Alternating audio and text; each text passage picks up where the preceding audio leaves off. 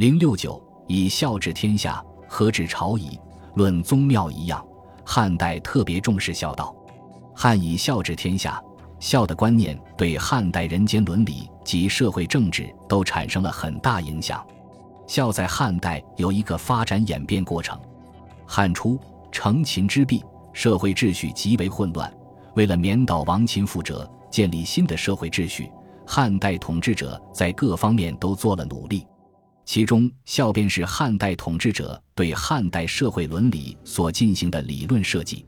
汉初思想家受《孝经》“夫孝，始于事亲，忠于事君，忠于立身”观念的影响，从理论上把孝从家庭道德观念向社会道德观念推进，用孝的内容解释中的意义，使忠孝合一。如陆贾曾说：“在朝者忠于君，在家者孝于亲。”严注也说。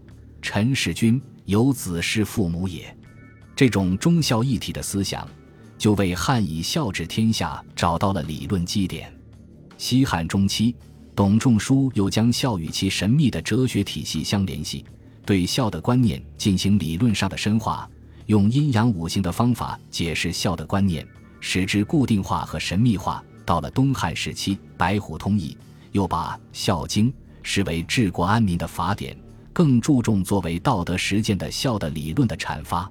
由于谶纬神学的影响，这一时期孝的观念中迷信的内容增加，因不孝而巫氏遭天火、家中出怪异之类的记载多见之于《后汉书》，而且孝的范围进一步扩大，使弟子关系亦用父子关系解释，并遵循父子之礼行事，为孝的观念增加了新的内容。汉代重视孝道。孝制约着人们的社会行为，影响着社会政治。孝的精神渗透到汉的统治政策中，提倡孝道、褒奖孝悌，是汉孝治天下最明显的标志。两汉时期，全国性的褒奖孝悌达几十次，至于地方性的褒奖则更多。皇帝巡行各地，常有褒奖孝悌之事。对于有名的孝子，皇帝更加重视。将其作为弘扬孝道的榜样和工具。后汉江革因孝受到皇帝表彰，被称为江句孝，就是一例。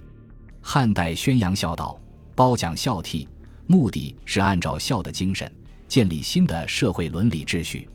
汉代市民入仕，孝廉一科是重要的仕进途径之一，孝道成为人们能否入仕的一个重要平衡标准。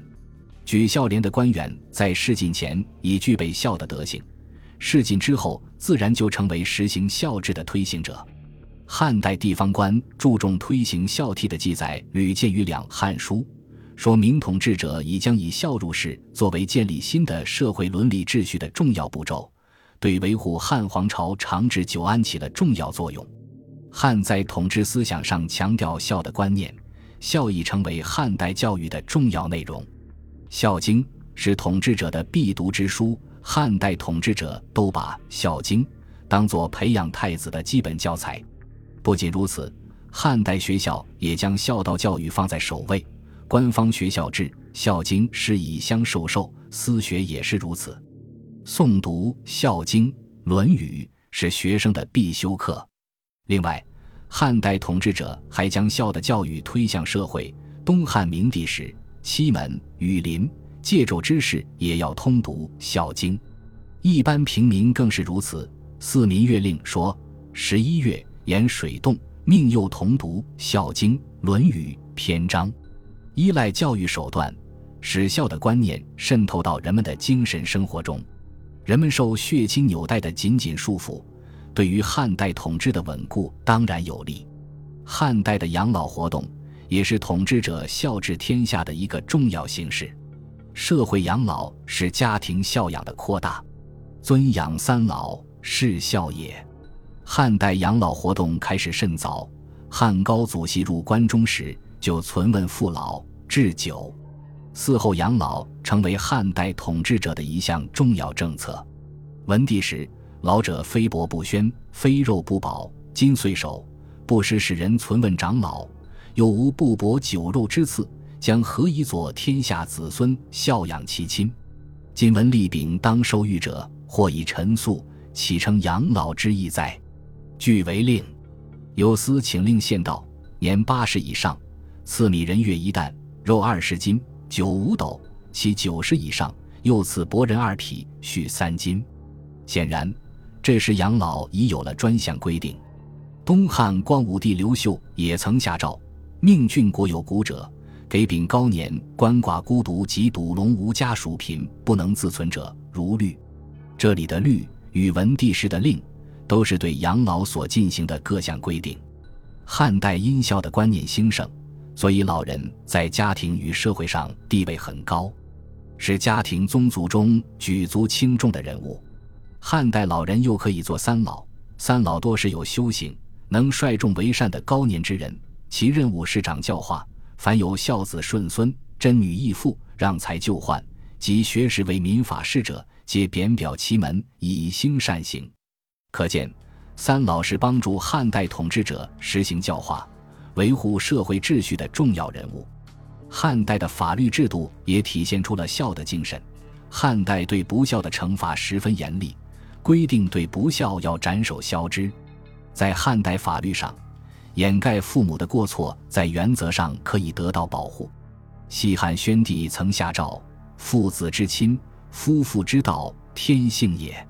虽有患祸。”有蒙死而存之，诚爱结于心，仁厚知之也，岂能为之哉？自今子守逆父母，妻逆夫，孙逆大父母，皆勿作。相反，不为父母隐，反要受到惩罚。西汉衡山王太子作告父不孝，弃世。汉代罪人的子孙兄弟可以请求代行，遇到这种情况，政府往往酌情减刑或赦免其罪。代行实际上就是源于重孝的观念。汉代为父母报仇而杀人者，也常常可以得到政府的宽宥。如东汉申屠盘同郡勾氏女欲为父报仇，杀夫氏之党，立直狱以告外皇令良配，配欲论杀狱。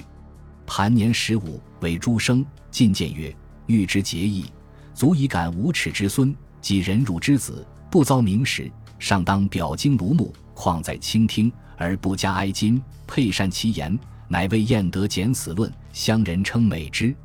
这样的事例见于两汉书者甚多。对于这种复仇，汉政府出于孝治天下的考虑，一般都予以减刑或免刑。简初中有人辱人父者，而其子杀之，肃宗使其死刑而降幼之。自后因以为比，是十岁定十亿，以为轻无法。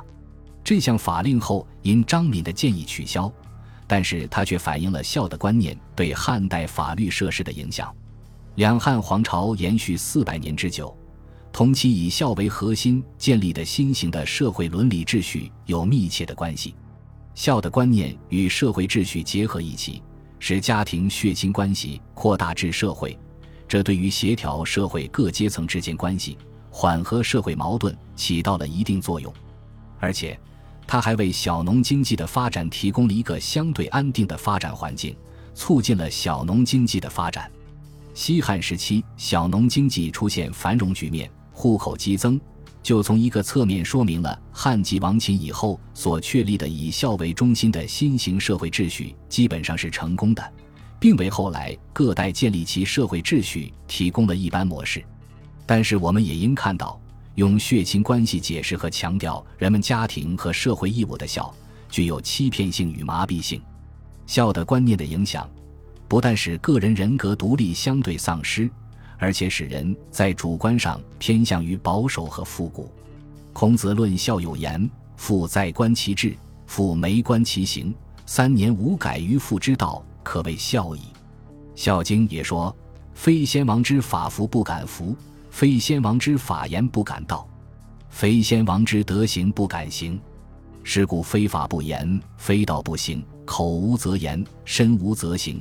言满天下无口过，行满天下无怨恶。在汉代，就有人用“孝子无改于父之道”的理论攻击社会改革，成为牵制社会发展的惰性力量。本集播放完毕，感谢您的收听，喜欢请订阅加关注。主页有更多精彩内容。